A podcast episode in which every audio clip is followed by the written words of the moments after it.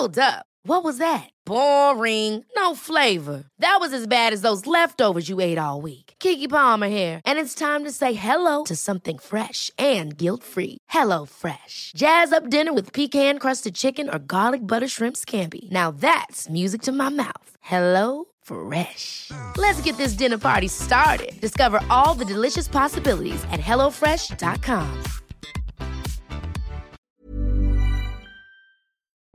20h sur CNews pour Face à Rioufol. Cher Yvan, bonsoir. Ravi de vous retrouver avec euh, Véronique Jacquet, bien sûr. Le point sur l'information, c'est Isabelle Piboulot. Et ensuite, on commence euh, Face à Rioufol. Bonsoir Isabelle. Le prestigieux prix Charlemagne décerné à Volodymyr Zelensky, lui a été remis en Allemagne, à Aix-la-Chapelle, pour honorer sa contribution à l'unité européenne. Le président ukrainien est désormais attendu à Paris pour un dîner avec Emmanuel Macron. Les chefs d'État discuteront à l'Élysée des besoins urgents de l'Ukraine sur les plans militaires et humanitaires. La mémoire d'Arman Soldin, honoré dans le stade rennais. Des portraits accompagnés d'applaudissements avant le coup d'envoi du match Rennes 3. Le journaliste de l'agence France Presse, mort cette semaine dans l'est de l'Ukraine, avait grandi à Rennes. Passionné de foot, il avait porté les couleurs rouge et noir entre 2006 et 2008. Âgé de 32 ans, Arman Soldin a été tué mardi lors d'une attaque de roquettes. Retour au calme dans la bande de Gaza et en Israël. Des points de passage ont rouvert partiellement. Leur ouverture complète s'effectuera après de nouvelles évaluations de la situation. Un cessez-le-feu est entré en vigueur hier soir sous la médiation de l'Égypte. Une trêve après cinq jours d'hostilité ayant fait 35 morts. À la une de Face à Rioufol, l'intervention de Florence Bergeau-Blaclair, reportée à la Sorbonne. Des étudiants menacés de mort, des manifestations interdites, des politiques qui s'en prennent aux journalistes. Dans ce cocktail inquiétant, une seule question, nos libertés sont-elles menacées? On en parle dans un instant. À la une également, le en même temps macronien atteint ses limites sur la question migratoire. Le chef de l'État tâtonne, dit tout et son contraire. Le gouvernement a du mal à suivre les injonctions du chef de l'État. Projet de loi immigration reporté trois fois verra-t-il le jour Élément de réponse dans cette émission. Enfin, Yvan, vous recevez ce dimanche Malika Sorel, essayiste, ancien membre du Haut Conseil à l'intégration, ex-conseillère de Dominique de Villepin, entre autres de François Fillon. Vous allez continuer de parler justement d'immigration, de la cohésion nationale. Voilà le programme. Face à Rioufol, c'est parti. Cher Yvan, vous vouliez commencer par la Sorbonne, puisque la Sorbonne a reporté l'intervention de Florence Bergeau-Blaclair, chercheur au CNRS, anthropologue. Elle devait y donner une conférence samedi sur l'entrisme des frères musulmans. L'université a, plaidé des problèmes de sécurité. Comment vous interprétez cette décision? Écoutez, euh, permettez-moi d'être un peu solennel tout de même ce soir, mais je m'inquiète vraiment des, atteintes qui sont portées aujourd'hui à la liberté d'expression un peu partout. Alors, certes, sous la pression, par exemple, de minorités ou sexuelles ou religieuses, en l'occurrence euh, la Sorbonne a reculé devant des menaces qui pourraient venir de l'islamisme, mais également des atteintes portées à la liberté par le gouvernement lui-même qui, discrétionnairement, aujourd'hui se permet d'annuler un certain nombre de manifestations et singulièrement, euh, le gouvernement, par la voix de M. Darmanin, a annulé cette manifestation de place d'armes de ces vieux soldats que l'on avait reçus euh, la semaine dernière, qui sont des patriotes qui ont donné leur vie pour défendre la France et la patrie et qui se trouvent maintenant amalgamés à l'extrême droite ou à l'ultra droite par une dialectique euh, manichéenne du, ministre de l'Intérieur qui les fait passer pour des fascistes. Je dois dire que je suis absolument ulcéré par cette manière de faire là, et je vois, je vois en effet une police de la pensée qui s'installe sous la pression de minorités, mais également avec l'aval d'un gouvernement qui essaie d'imposer une sorte d'idéologie officielle au mépris en, l'occurrence de la liberté de manifester, qui est un droit fondamental. Et donc, je, vraiment, je, lance une alarme pour s'inquiéter sur ces, dérives fondamentales dans, une démocratie qui devrait être une démocratie qui respecte avant tout toutes les libertés. Elles ne sont plus respectées, malheureusement. Euh, pour revenir, pardon, donc à ce qui s'est passé à la Sorbonne, la Sorbonne, c'est exactement ce principe-là, c'est-à-dire que euh, cet anthropologue a alerté que sa conférence qui devait se tenir hier avait été repoussée sans qu'elle en ait été avertie par le doyen de la faculté de la Sorbonne. Et cette, cette capitulation a été annoncée le lendemain de l'hommage qui avait été rendu par Emmanuel Macron à Jean Moulin à Lyon sur la résistance face à un totalitarisme. Donc on voit bien que les résistances sont des résistances d'opérette aujourd'hui, que nous capitulons aujourd'hui surtout. et singulièrement que le président de la République ne tient pas parole, car euh, je me souviens qu'à la Sorbonne, après l'assassinat, la décapitation de Samuel Paty, à la Sorbonne, c'était en octobre 2020, le chef de l'État avait dit, s'adressant à la mémoire de Samuel Paty, nous continuerons, professeurs, à défendre la liberté d'expression, à porter haut la laïcité, à ne pas renoncer aux caricatures. Or, ce que l'on voit, c'est que malheureusement, l'État recule sur tout, c'est du blabla. Euh, d'abord, euh, plus personne n'ose publier de caricatures depuis naturellement la tragédie de Charlie Hebdo. Euh, le collège de Samuel Paty n'ose pas se nommer par le nom qu'on lui avait proposé, son nom, le nom de Samuel Paty. D'ailleurs, très peu de collèges en France ou de lycées ont osé prendre le nom de Samuel Paty. Il y a quelques, quelques jardins qui ont pris ce nom-là, notamment à Paris. Et donc, l'on voit que la peur a tétanisé ces pseudo-résistants qui sont des résistants d'opérette et que au cœur même de l'université, qui était vraiment le, symbole même de la libre discussion et de la libre, de la libre parole, euh, aujourd'hui, la peur a, envahi également les, plus hautes autorités de, cette, euh, de, ces universités, singulièrement à la Sorbonne. Et donc, cette décision du report euh, de, la conférence, j'en dis quelques mots malgré tout, parce qu'elle est quand même très révélatrice. Madame Bergeau-Blacker qui, est, euh, qui travaille pour le CNRS, qui n'est pas non plus une entreprise qui, qui est connue pour ses idées de droite ou d'extrême droite. Elle travaille depuis maintenant 30 ans sur les frères musulmans et elle a fait une thèse, un livre qui a beaucoup de succès, qui, qui explique que les frères musulmans. Euh, alors, les frères musulmans, c'est une structure qui a été créée en 1928 euh, pour rétablir le califat au sein de la communauté musulmane et pour essayer de,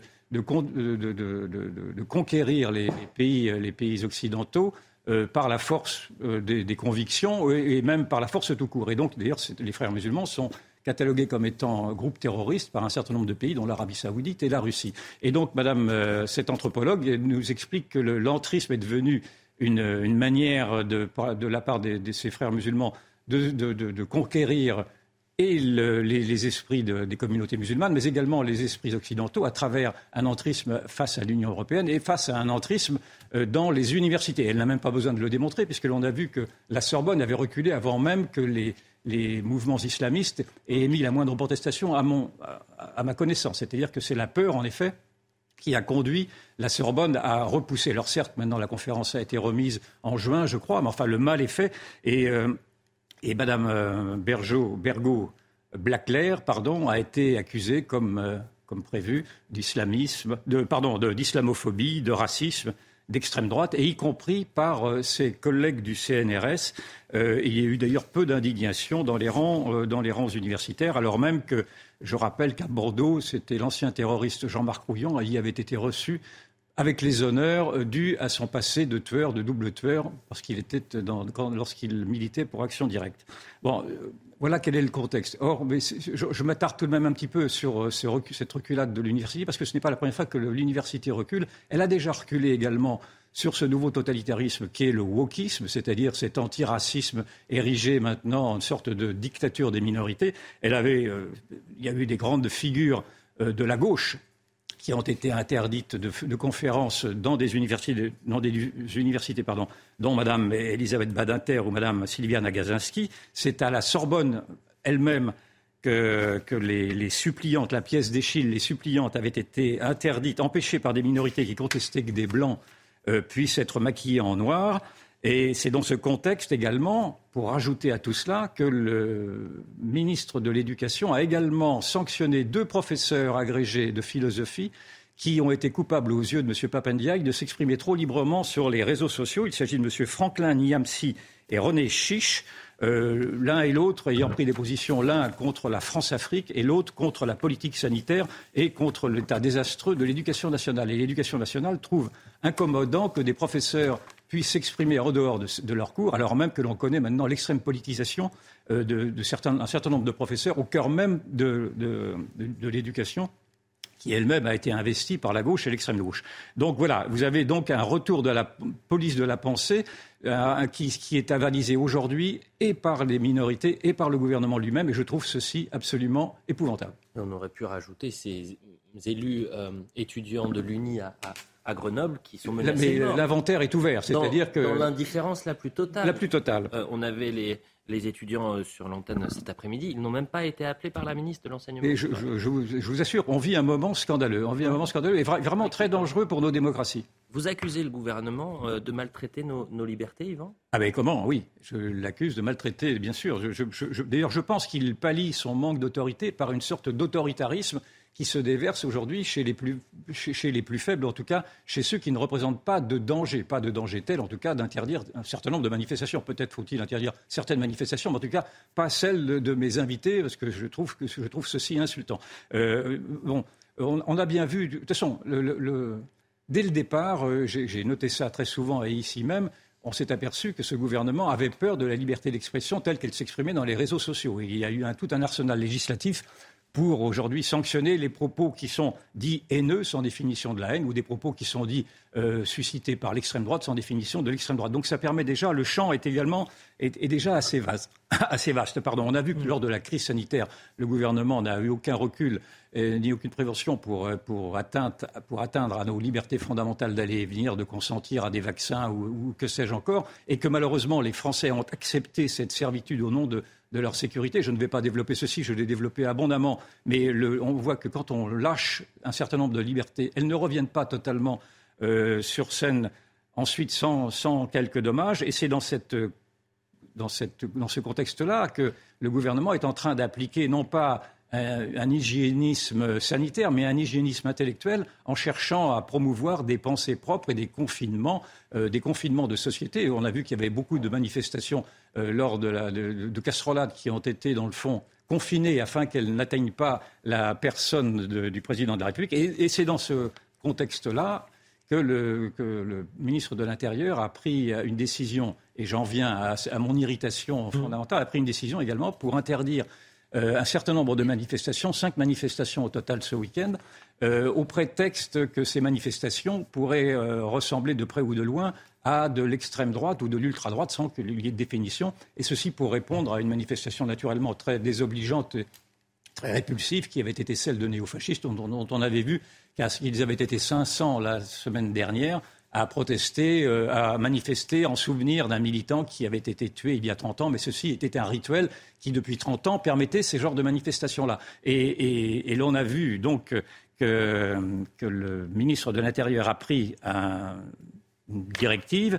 demandant à ce que toutes les manifestations supposées d'extrême droite soient interdites, car ces, ces, manifestations sont supposées faire l'amalgame entre l'immigration et l'islamisme et mettre en cause la cohésion nationale et la déclaration des droits de l'homme. C'est ainsi qu'une manifestation d'action française a été interdite, puis rétablie euh, aujourd'hui, la manifestation, a pu avoir lieu, c'est-à-dire que la justice a été amenée à trancher. D'ailleurs, entre parenthèses, le, pouvoir se confie maintenant au pouvoir des juges. C'est le pouvoir des juges qui, à nouveau, va choisir maintenant qui peut manifester ou pas. Et donc, avec une, inconséquence grave de la part de M. Darmanin, Darmanin. Et puis, cette manif de place d'armes, j'y reviens, qui, elle aussi, a donc été interdite alors que Place d'Armes était cette association qui, il y a deux ans, avait lancé la lettre des généraux, qui avait été applaudie, si je puis dire, en tout cas, qui avait été approuvée par 58% des Français lorsqu'ils avaient été interrogés par sondage. Euh, je ne vous rappelle pas quel est le nombre de pourcentage de ceux qui soutiennent aujourd'hui le président de la République, mais c'est présente. 26%. Donc vous comparez les 58% aux 26%. Donc vous voyez bien quelle est la, flagrante injustice. Et on reproche, les reproches qui ont été avancés pour interdire cette manifestation, c'est qu'il, euh, le, Place d'Armes a écrit dans son manifeste, chaque fois que le monde musulman s'établit dans un pays, il cherche à le conquérir, à le soumettre, nous utiliserons toutes nos forces pour ne pas arriver à un tel résultat qui signifierait l'anéantissement de notre patrie et de nos valeurs. C'est un jugement euh, historiquement qui peut être valable. En tout cas, ce n'est pas un, jugement qui peut être contesté, mais ce n'est pas un jugement qui vaut interdiction de manifester, sauf à se soumettre en effet à, un, à, un, islamisme qui, comme à la Sorbonne, en effet, commence à terroriser tout le monde. Donc on voit que cette politique de la soumission est également avalisée aujourd'hui au nom des bons principes et des droits de l'homme par le ministre de l'Intérieur. Et, euh, d'ailleurs, l'organisateur, M. Favre Bernadac, a été euh, lui-même sanctionné d'une contravention hier, parce que, alors même qu'il ne manifestait pas, mais qu'il tenait une conférence de presse dans un bistrot, cela a été jugé trop inconvenant de la part de ce pouvoir liberticide. Donc voilà quel est l'état de mon exaspération et l'état du danger pour la démocratie. Et permettez-moi de préciser qu'ils n'ont pas pu faire comme action française, c'est-à-dire Absolument. faire un référé parce qu'ils ont reçu la décision vendredi à 16h40 et qu'à 18h, euh, le tribunal administratif, le greffier, n'était plus là. Donc ils n'ont même pas eu le temps. Et je vous rappelle qu'en comparaison, les Black Blocs, les Antifa, tous ceux-ci sont laissés naturellement libres de, casser du flic de, et, de, casser en général tout ce qui leur tombe sous la main. Donc vraiment, euh, je, ne comprends pas. ce moment que nous vivons est un mm. moment, euh, il me semble-t-il, très grave. Je vous sens plus inquiet qu'en colère, Yvan. Les deux, Est-ce que vous partagez cette, inquiétude et cette colère concernant nos, libertés individuelles et notamment la liberté d'expression, le droit de manifester euh, aujourd'hui? Oui, je partage euh, tout à fait euh, le constat d'Yvan Rioufol. J'ajouterais même qu'il y a une forme de perversion dans ce que nous vivons et d'inversion des valeurs, parce que euh, pour ce qui est de la soumission face à l'islamo-gauchisme qui gangrène l'université, avec justement ce qui s'est passé, l'interdiction, puis finalement le report de, de, de, la conférence de cet intellectuel, on se rend compte qu'il y a une soumission préventive, c'est-à-dire qu'elle n'a même pas commencé à parler, elle n'a même pas commencé à exposer les dangers des frères musulmans, que déjà on veut la faire taire. Ça me paraît extrêmement dangereux. Il y a donc déjà une soumission préventive, il y a ensuite, bien entendu, une soumission intellectuelle face à cet entrisme de l'islamo-gauchisme. C'est pas la première fois d'ailleurs qu'il est dénoncé. Mais ce qui me paraît d'autant plus grave, c'est qu'on subit déjà cet entrisme euh, et une soumission face au wokisme dans le milieu universitaire. J'en prends pour preuve, par exemple, le sujet d'examen qui a été donné en droit de la famille à l'université Lyon 2 cette semaine. Tenez-vous bien. Le texte dit, il est bourré de fautes d'orthographe en plus, évocation de Arty, personne non binaire, en mariage avec Maki, personne non binaire. Ils ont un enfant né avec un don d'ovocyte. Enfin, quand on parle de droit de la famille, est-ce que vous pouvez m'expliquer qu'est-ce que ce, ce, genre de personnage et de, et de, et de contraintes vient faire dans un texte où on demande à des élèves qui, qui sont en, à bac plus un ou deux ou trois euh, de, de, de, rendre compte de, de, faits par rapport au droit de la famille? Bref, on se rend compte quand même que d'une façon extrêmement pernicieuse et vicieuse, on vit un véritable basculement civilisationnel qu'on veut d'ailleurs imposer à nos enfants. Je trouve ça extrêmement grave et euh, on ne voit pas où est passée d'ailleurs euh, Sylvie Retailleau, la ministre déléguée à l'enseignement supérieur. On pourrait lancer une alerte enlèvement. Elle a totalement disparu du paysage. Et bien entendu, le gouvernement euh, fait aussi l'autruche par rapport à ce sujet qui, d'après moi, relève maintenant du combat civilisationnel, tandis que, comme l'a dit euh, très justement Yvan, euh, c'est facile finalement de mener la guérilla face à place d'armes qui ne représente pas une grande menace. Bien au contraire, ce sont des officiers qui alertent sur une possible guerre civile. Donc il y a quand même quelque chose de complètement ubuesque de voir le zèle que fait le ministre de l'Intérieur, Gérald Darmanin. Il fait bien entendu payer au préfet son incurie quant au fait de régler les incidents qui sont liés à l'extrême gauche, à l'ultra-gauche et aux Black Blocs. Et puis surtout, euh, pour dire qu'il y a atteinte aux libertés publiques. Euh, Action française, son colloque, sa manifestation, euh, bah, ça fait quand même 30 ans qu'ils manifestent et qu'ils font des colloques. Et donc ils n'étaient pas dangereux en 2020, il n'y avait pas risque de trouble à l'ordre public en 2021 ni en 2022. Et puis là, tout d'un coup, en 2023, tout devient très grave. Alors je voudrais juste alerter sur le fait qu'il y a des policiers qui ont été reçus à l'Élysée et qui ont dit on veut de la fermeté. donc rien n'a changé quant à l'ultra-droite qui manifeste, à tort ou à raison. En revanche, le gouvernement, lui, doit changer. Il doit se changer et vraiment adopter une politique de fermeté et non pas d'entrave aux libertés publiques. Euh, Yvan Rioufol, revenons sur ces euh, manifestations euh, dites d'ultra-droite, d'extrême droite interdites. Est-ce que vous voulez interdire, vous, ces mouvements? Non, je, je, ne veux rien interdire du tout. Je vous, ni, ni ceux-ci, ni ceux de l'ultra-gauche, ni ceux des Black Blocs et tout ça. Simplement, ce qui mérite profondément, c'est ce déséquilibre aujourd'hui qui focalise sur une extrême droite qui est résiduelle, 500, 500, bonhommes euh, encore aujourd'hui d'ailleurs euh, concernant l'action française, c'était 500 également pour ces néofascistes. D'ailleurs, je ne confonds pas l'action française et les néofascistes. Et, mais simplement, ce que, j'observe, c'est que l'on cherche vraiment à dissimuler aujourd'hui quelle est la perversion de cette extrême gauche qui manipule tout cela avec l'aval du gouvernement, parce que c'est au cœur de l'extrême gauche aujourd'hui que se trouvent les collaborateurs aujourd'hui de, cet islamisme qui terrorise les universités et du wokisme d'ailleurs qui empêche également des conférenciers de tenir des conférences au cœur de ces universités-là. C'est pour ça que j'aimerais que le gouvernement ouvre les yeux et désigne quels sont les véritables dangers pour la démocratie. D'autant qu'au sein de cette extrême gauche-là, on l'a vu à travers une proposition de loi déposée par le Parti communiste avec le soutien de la France insoumise, il y a également maintenant une sorte d'instrumentalisation au nom de l'antisionisme, d'un nouvel antisémitisme, puisque je vous rappelle que euh, le Parti communiste a, fait, déposé une proposition qui a été rejetée, Dieu merci, qui tendait à vouloir amalgamer l'État d'Israël à l'apartheid. Je vous rappelle tout de même que Israël, a dans, son Parlement des députés musulmans que Israël, si vous allez à Tel Aviv, vous avez des mosquées autant que, des synagogues.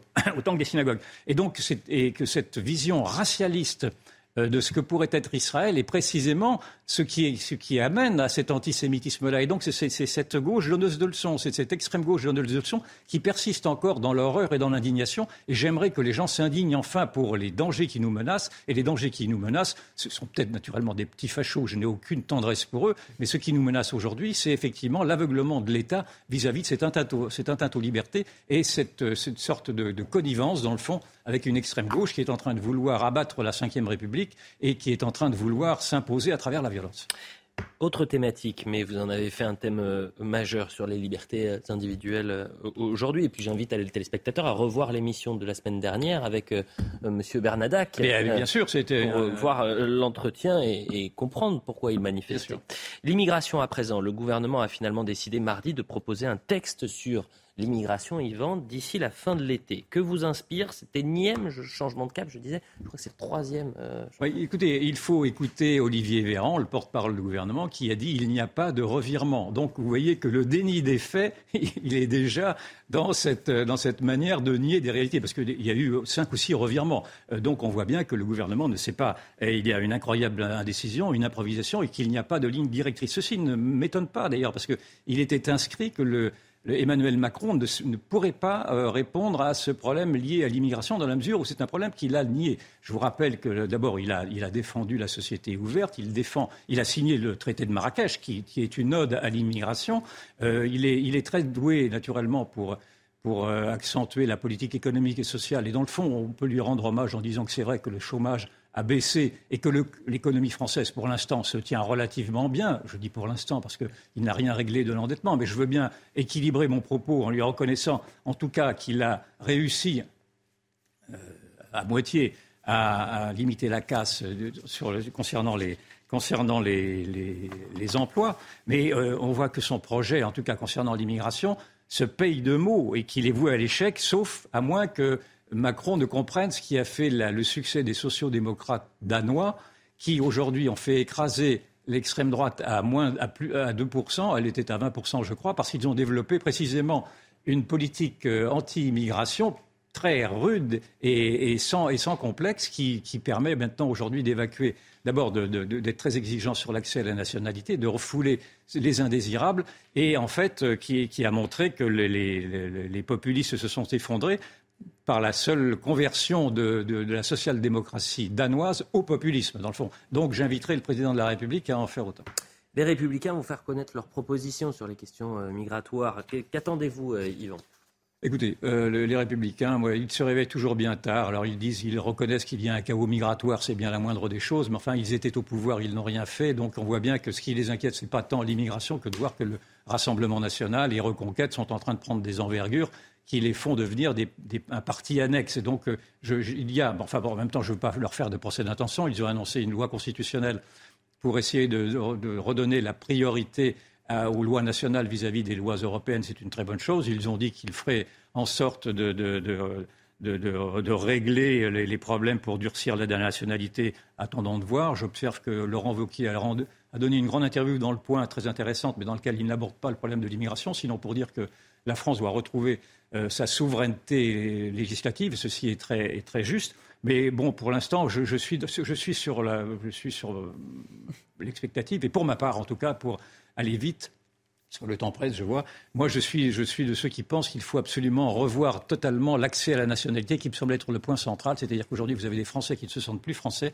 qui ont eu accès à la nationalité alors qu'ils ne la demandaient pas ou quasiment. Donc, il faut revoir naturellement le regroupement familial, comme l'a montré un sondage de CNews où une grande majorité de Français sont prêts à revoir, à annuler le regroupement familial, mais à annuler plus généralement euh, le droit du sol. On en reparlera très vraisemblablement avec Malika Sorel.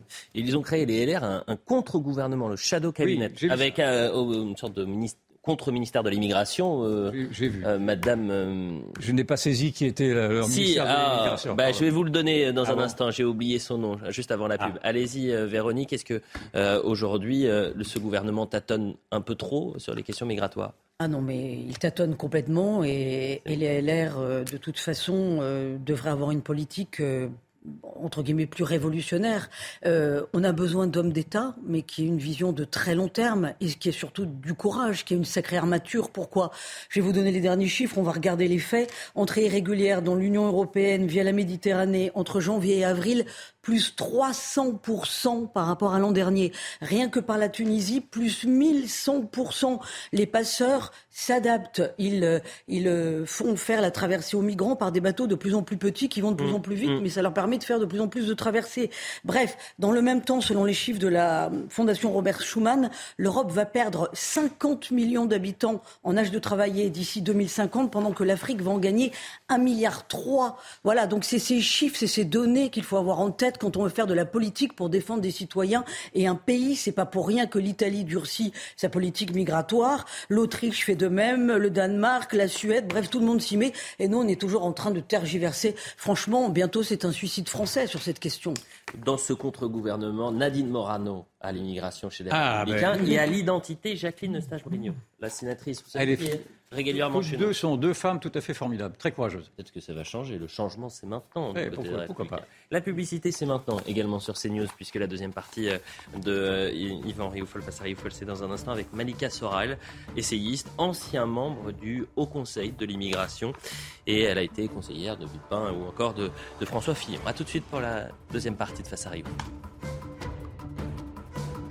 20h30 sur CNews, la deuxième partie de euh, Face à, à Rioufol, toujours avec Yvan Rioufol, évidemment avec Véronique Jacquier, nous a rejoint sur le plateau. Merci d'être avec nous. Malika Soral, je rappelle que vous êtes essayiste, ancien membre du Haut Conseil à l'intégration. Vous avez écrit notamment des compositions françaises, Les Dindons de la farce, domaine d'expertise bien sûr, la cohésion nationale et les questions migratoires. On fait un point sur l'information avec Isabelle Piboulot et on prend euh, tout de suite l'entretien.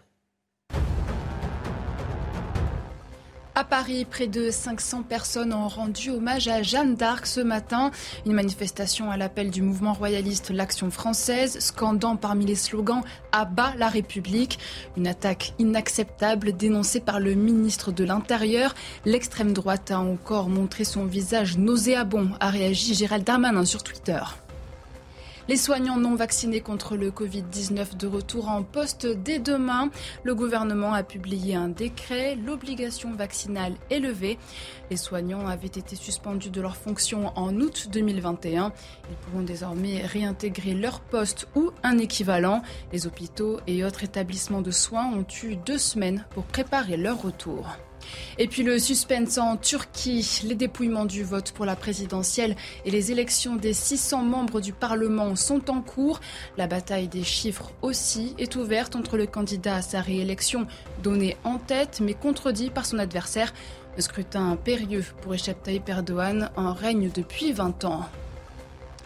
Merci Isabelle pour le point sur l'information. Malika euh, Sorel est avec nous. euh, Et d'ailleurs, je conseille les téléspectateurs à- de lire l'interview dans le Figaro Magazine, un interview croisé avec Dominique Régnier. Oui, qui est Euh, très, bon, très bon entretien, en effet. oui. Pourquoi avoir invité aujourd'hui euh, Malika Sorel? Ouais, écoutez, parce que j'ai d'abord j'ai beaucoup d'admiration pour Malika Sorel, pour son courage, pour son expertise, et puis il y a un lien d'affection qui s'est créé, parce que je n'oublie pas que Malika Sorel a été la marraine de cette émission il y a maintenant plus de deux ans, et que vous nous avez porté bonheur. Ce n'est pas la raison principale pour laquelle je vous invite, mais je- j'ai beaucoup de, j'écoute toujours avec beaucoup d'intérêt votre expertise. Donc vous êtes d'origine algérienne, vous avez étudié les, flux migratoires, surtout vous avez étudié le thème de la cohésion nationale. Et il est important de vous entendre aujourd'hui, à- au moment où le gouvernement ressort donc son projet de, légiférer sur le, gouvernement et la droite d'ailleurs, les, républicains, de légiférer sur l'immigration. Et en préalable, pour, pour bien serrer le problème, je voulais savoir si vous pouviez nous dresser l'état des lieux, dans le fond, aujourd'hui, de ce qu'est l'immigration. Les républicains parlent de chaos migratoire. Est-ce le bon terme? Oui, je pense que c'est une réalité, c'est-à-dire que la France euh, a échoué euh, sur le plan de l'intégration culturelle, parce qu'au-delà de l'accueil des flux migratoires, ce qui est très important, c'est également l'intégration culturelle et l'assimilation, dans la mesure où euh, l'État français a euh, n'a pas respecté le code civil, c'est-à-dire qu'il suffit euh, d'arriver en France, de faire des enfants ou de demander au bout de quelques années. Le code civil stipule que l'assimilation est encore une condition de. Absolument, tout à fait. C'est-à-dire que pour devenir citoyen français, le code civil impose à l'État euh, de subordonner l'octroi de la carte d'identité française à la réussite du parcours d'assimilation. Et en réalité, l'État, qu'il soit d'ailleurs de gauche ou de droite, parce qu'il a été incarné par les deux, euh, a failli sur ce plan, c'est-à-dire qu'il n'a pas respecté. Et pourquoi euh, j'ai beaucoup parlé dans mes livres et dans le dernier, j'ai même retranscrit le contenu de mon audition par la mission parlementaire euh, sur le code de la nationalité, qui était présidée par Manuel Valls et dont le rapporteur était feu Claude Goasgen, que j'apprécie énormément. J'ai souhaité transcrire le propos pour que les Français sachent que depuis très longtemps, en réalité, l'État sait euh, c'est véritablement quelles en sont les conséquences. Et le droit de nationalité est important. Pourquoi? Parce qu'en réalité, c'est un titre de propriété sur le territoire. Et c'est extrêmement important. Ça veut dire que si vous faites rentrer des personnes chez vous, en France, quasi automatiquement, elles deviennent euh, détentrices d'une. Elles deviennent. Elles sont en indivision avec vos propres enfants. Donc on voit à quel point c'est grave et c'est grave aussi parce que avec l'octroi de la carte d'identité, on octroie le droit de vote. Et lorsqu'il n'y a pas d'intégration culturelle et d'assimilation, c'est-à-dire du choix de la France comme patrie de manière pleine et entière, les élites politiques se sont mises sur le terrain à courtiser le vote communautaire et c'est ainsi qu'ils ont cultivé le communautarisme parce que les populations de l'immigration, il ne faut pas leur jeter la pierre, c'est tout à fait normal, elles, euh, elles voient sur le terrain qu'en réalité, en ne s'assimilant pas, elles sont courtisées par le pouvoir politique et ils viennent leur octroyer ce qu'ils souhaitent, y compris lorsque euh, il y a viol de la laïcité, des principes de liberté, d'égalité, etc. Mais est-ce que, dans le fond, ce n'est plus pas un vœu pieux que de vouloir imposer une assimilation à des peuples aujourd'hui qui sont si différents culturellement? Est-ce que le premier objectif de l'intégration ne serait pas déjà plus réaliste, sachant que l'assimilation, vous en êtes un exemple, c'est d'oublier totalement, en tout cas euh, d'un point de vue public, d'oublier totalement d'où l'on vient et quelles sont euh, nos racines euh, familiales pour se plier, dans le fond, au mode de, au mode de vie du pays d'accueil. Est-ce que ceci n'est pas aujourd'hui devenu un, rêve euh, inatteignable? Absolument, je l'ai toujours dit, j'ai toujours écrit. J'ai toujours écrit que l'assimilation ne pouvait être imposée. Et d'ailleurs, je rappelais toujours euh, les propos de Daniel Lefebvre. D'ailleurs, le sous-titre de mon livre, c'est En finir avec la repentance coloniale. C'est pour rendre hommage à Daniel Lefebvre que j'avais auditionné au Conseil d'intégration. Et c'était pour dire qu'on ne peut pas obliger à l'assimilation. Et Daniel Lefebvre, avec Pierre Avait bien mis en évidence que seul un Italien sur trois s'était assimilé et avait fait souche en France. Et pourtant, les Italiens sont très proches culturellement des Français. Ils ont véritablement les mêmes racines, à tout point de vue, grecque, romaine, bien entendu, et puis l'héritage chrétien. Et donc, on voit bien qu'on ne peut pas forcer à l'assimilation. Mais par contre, si les personnes ne s'assimilent pas, il ne faut pas donner la nationalité et donc le droit de vote qui est véritablement un statut d'architecte du projet politique collectif. Et vous voyez bien, vous avez parlé il y a un instant de la liberté d'expression.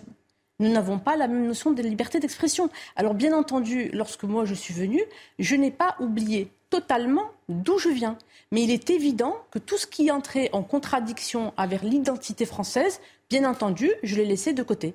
Et d'ailleurs, je rappelle souvent, je vais le rappeler, que dans un rapport de l'Union européenne en 1991, c'est écrit noir sur blanc, ils avaient identifié que pour la plupart des migrants, l'identité, euh, la culture se confondait avec la religion et que ça constituait leur identité en réalité. Et ils disaient qu'il y avait des éléments qui n'étaient pas négligeables et qui étaient contradictoires, contraires à l'identité des peuples européens. Et au lieu de prendre en considération cet aspect qui est véritablement très important, qui aurait évité que nous en arrivions là, euh, les États ont failli parce qu'ils ont continué à donner la nationalité. Et vous voyez bien que si vous octroyez la nationalité, vous ne pouvez plus jamais obtenir aucun effort, y compris sur la simple intégration culturelle. Et c'est là où le bas blesse. Donc si je suis votre raisonnement, non seulement vous réfutez le regroupement familial, mais vous réfutez le droit du sol. C'est bien ce que vous êtes en train de nous dire. Absolument, tout à fait. On ne peut pas devenir français ou anglais ou euh, allemand simplement parce qu'on est euh, sur une terre. C'est une aberration totale. Alors ça avait un sens lorsque les personnes euh, il n'y avait pas les moyens de communication actuels, il n'y avait pas les avions, et que les personnes venaient et ne repartaient jamais dans leur pays d'origine et n'avaient plus de contact.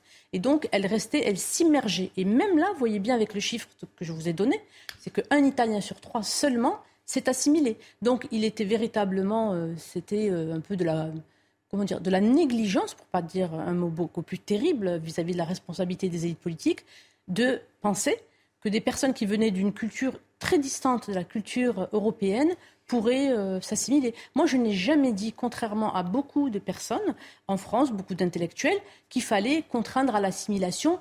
Non, vous proposez l'assimilation.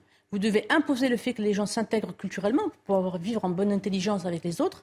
Mais le choix de la patrie, ce n'est pas quelque chose qu'on peut obliger. Mais par contre, il faut en tenir compte pour la, naturalisation. Bien sûr, le droit du sol, j'ai toujours écrit que j'étais tout à fait euh, euh, j'étais contre et j'ai écrit également qu'il n'y a aucun traité international qui impose à ce que le regroupement familial se fasse nécessairement de ce côté-ci de la Méditerranée. Et aujourd'hui, ce qu'il faut bien comprendre, c'est que beaucoup de personnes souhaitent venir en Europe parce que les États ont donné des signaux de laxisme.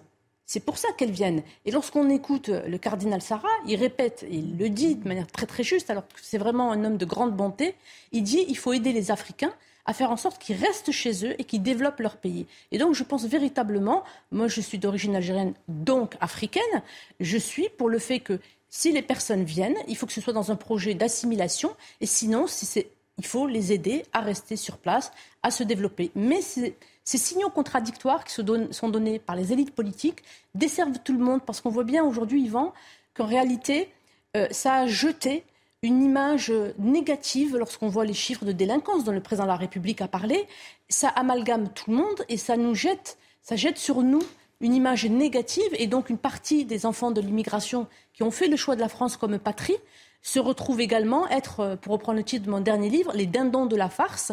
Et euh, nous sommes véritablement, nous, enfants de l'immigration, qui avons choisi, ceux des enfants de l'immigration qui ont choisi la France comme patrie, euh, nous sommes véritablement trahis au même titre que les Français de souche qui aujourd'hui se lamentent et voient qu'on les empêche même de s'exprimer, de parler. Et lorsque je vous ai entendu tout à l'heure parler de la liberté d'expression, le fait qu'on interdise à des intellectuels de s'exprimer sur des périls qui sont euh, vraiment très importants, qui frappent euh, tous les pays européens, moi, ça m'a fait reparler, euh, repenser à Marc Bloch. Marc Bloch, lorsqu'il parle dans L'étrange défaite de ce qui a frappé l'Europe les années 30-40, il le résume avec le fait que pour lui, son espérance, il dit sur ces mots, c'est que la France verra de nouveau refleurir sur son sol béni de tant de moissons la liberté de pensée et de jugement. Donc ce que nous vivons aujourd'hui, véritablement au travers des, des paroles de Marc Bloch, de son espérance, ressemble à la dictature qui a été euh, mise sur les populations pour les empêcher de dénoncer ce qui leur arrivait en 30-40. Et moi, j'incite les citoyens véritablement à faire comme moi j'ai fait. beaucoup de sacrifices. Il faut que les gens le sachent. Je paie très très cher ma liberté de pensée, de jugement. Mais je parle et je continuerai de parler. Et je voudrais également rappeler ce qu'avait dit le, général de Gaulle, puisque j'ai parlé de Marc Bloch, le général de Gaulle, qui disait dans une conférence face aux Saint-Syriens que je veux saluer, parce que je les ai rencontrés il n'y a pas longtemps, il leur disait, messieurs, on vous dira un jour que c'est une fatalité et qu'il vous faut vous adapter et accepter ce qui arrive. Et il disait, il n'y a pas de fatalité en histoire, sauf, disait-il, pour les lâches. Donc refusons la lâcheté et soyons véritablement des gens courageux, comme l'ont été des Marc Bloch. L'heure est très grave, et c'est pour ça que je veux parler de Marc Bloch, qui est pour moi une référence absolue, ainsi que le général de Gaulle. Véronique Jacquier. Oui, euh, est-ce que vous pouvez nous donner un exemple de politique de coopération qui fonctionnerait justement pour que les personnes qui ont envie de venir en France ou en Europe euh, et qu'on ne peut pas accueillir dignement puissent rester chez eux? Qu'est-ce qu'il faut impulser comme dynamique? Parce qu'on est souvent dans le constat et on est peu dans ce qu'il faudrait faire, même si parfois les politiques en parlent. Ils, parlent très peu et lorsqu'ils parlent des solutions, euh, lorsque vous me parlez, euh, je, pense au projet de loi sur l'immigration, c'est-à-dire qu'il y a deux parties. Il y a le fait, en réalité, de, saper l'autorité de l'État, puisque ça consiste à vouloir donner une faveur à ceux qui ont bafoué la loi. Donc déjà, ça commence très très mal parce que vous perdez votre crédibilité. Et Rabelais en parlait. Il disait il faut être dur avec ceux qui ne respectent pas les lois et puis euh, ils vous respecteront. Donc euh, il faut se souvenir aussi de ceux qui ont pensé tous ces phénomènes. Et, donc là, c'est véritablement préoccupant que l'État dise voilà, je n'ai aucune autorité, vous avez violé la loi, je vais vous donner un cadeau, vous aurez un titre de séjour. C'est inacceptable. Et la deuxième partie, c'est euh, une partie qui consiste à vider le Maghreb et euh, donc je vais dire l'Afrique par simplicité parce que le Maghreb c'est l'Afrique aussi. Donc vider l'Afrique, euh, comme je dis dans Figaro Magazine, de ces têtes pensantes des médecins, des infirmiers, de, de, tous ceux qui vont pouvoir participer à l'essor de ces pays. Et là, véritablement, c'est une approche néocoloniale. Parce que nous avons fait, nous, l'État a fait les mauvais choix avec le numerus clausus, etc. Et que fait-il? Il va se servir en Afrique, c'est-à-dire que les Africains, dont le Maghreb, eux, n'ont pas droit à avoir des médecins, des infirmiers. On va leur piller ceux qui peuvent les soigner. Pour moi, c'est une politique néocoloniale que nous devons dénoncer. Cela n'a rien à voir avec de l'humanisme. Nous, l'État a fait de mauvais choix. Nous allons devoir en supporter les conséquences. Moi, j'ai vécu en Algérie. Nous faisions la queue au dispensaire pour qu'on nous arrache les dents sans même d'anesthésie. J'ai vécu des choses terribles. Écoutez, laissons les médecins à l'Algérie, au Maroc, à la Tunisie, au continent africain, parce que la deuxième partie du projet de loi est véritablement, tout simplement scandaleuse, et nous devons la dénoncer. Il ne faut pas piller l'Afrique de ses ressources, sinon il est naturel que tous les malheureux, les miséreux, voudront venir et ils ne peuvent pas forcément s'assimiler comme nous le voyons. Nous en avons déjà les exemples sous les yeux. Nous avons même le président qui se met à faire le lien entre immigration et délinquance. Je, vais redire son propos parce que sinon il va dire qu'il ne l'a pas dit. Il dit, quand on regarde les faits de délinquance à Paris, on ne peut pas ne pas voir que la moitié au moins des faits de délinquance, la moitié au moins, viennent de personnes étrangères. Et vous avez le ministre de l'Intérieur, donc, qui, détient tous les chiffres.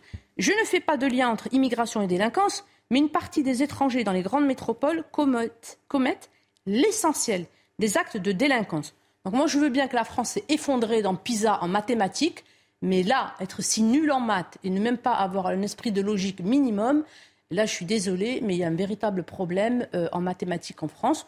Je pense qu'en réalité, ils le savent. Et aujourd'hui, il faut véritablement tenir un langage de vérité. Il faut aider l'Afrique, bien entendu, pour tout ce qui est formation, mais on peut parfaitement envoyer avec des contrats de courte durée lorsque eux le demandent, parce qu'il faut respecter la souveraineté des pays africains, dans le Maghreb, lorsque eux le demandent, des coopérations ponctuelles dans les domaines où ils disent nous avons besoin, etc. Et de notre côté, donc il faut les respecter, respecter leurs souhaits, ne pas les vider de leurs élites. Et la deuxième chose, c'est qu'il faut également, lorsqu'elles ne veulent pas reprendre leurs ressortissants alors que nous voulons les expulser, il faut suspendre la délivrance des visas, mais il faut le faire dans un esprit de respect, de dialogue, pas forcément au micro, à huis clos. C'est très important pour une question d'honneur. Il ne faut pas, euh, faut pas que les Africains dans le Maghreb perdent la face. C'est très important chez, les Maghrébins et les Africains. Donc il y a beaucoup de choses qui doivent se décider de, de, de personne à personne et on n'est pas obligé de convier les caméras, mais il faut être ferme pour se faire respecter.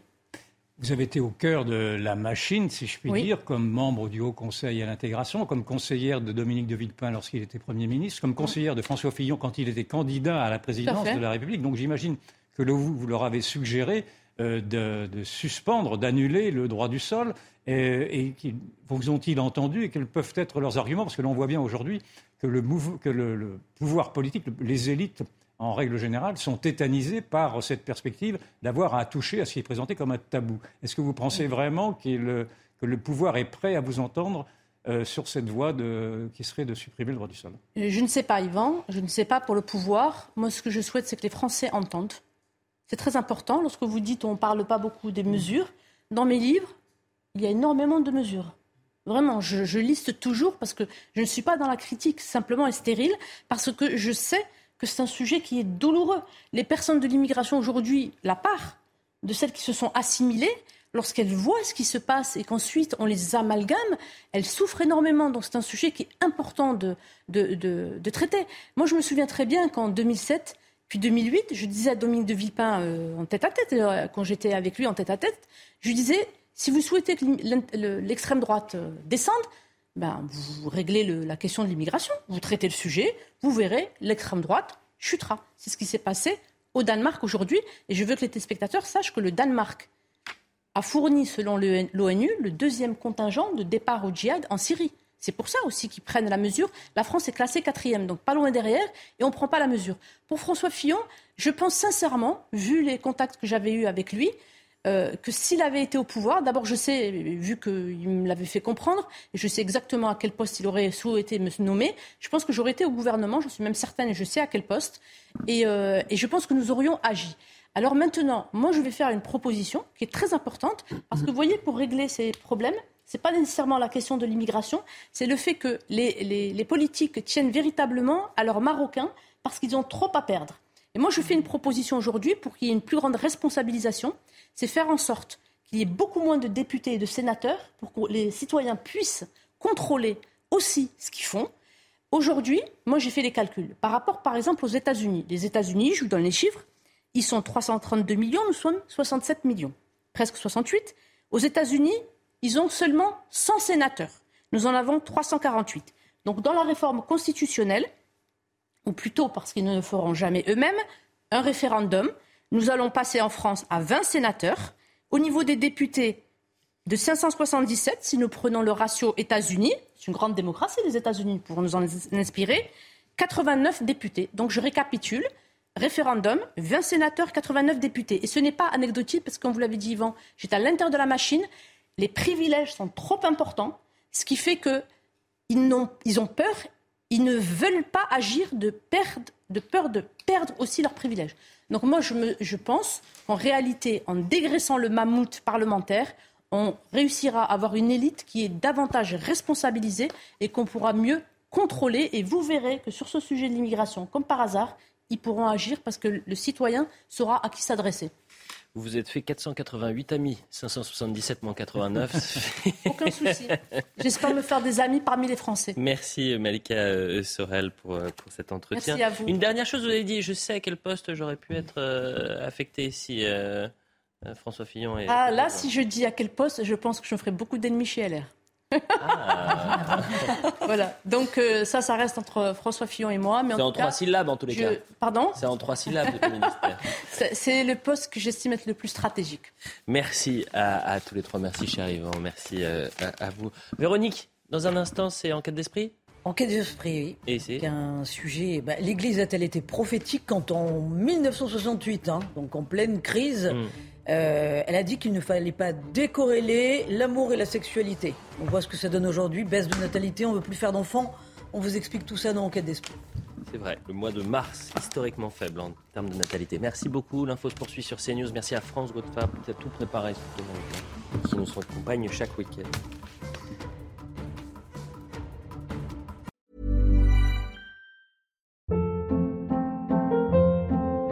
Hold up. What was that? Boring. No flavor. That was as bad as those leftovers you ate all week. Kiki Palmer here, and it's time to say hello to something fresh and guilt-free. Hello Fresh. Jazz up dinner with pecan-crusted chicken or garlic butter shrimp scampi. Now that's music to my mouth. Hello Fresh. Let's get this dinner party started. Discover all the delicious possibilities at hellofresh.com.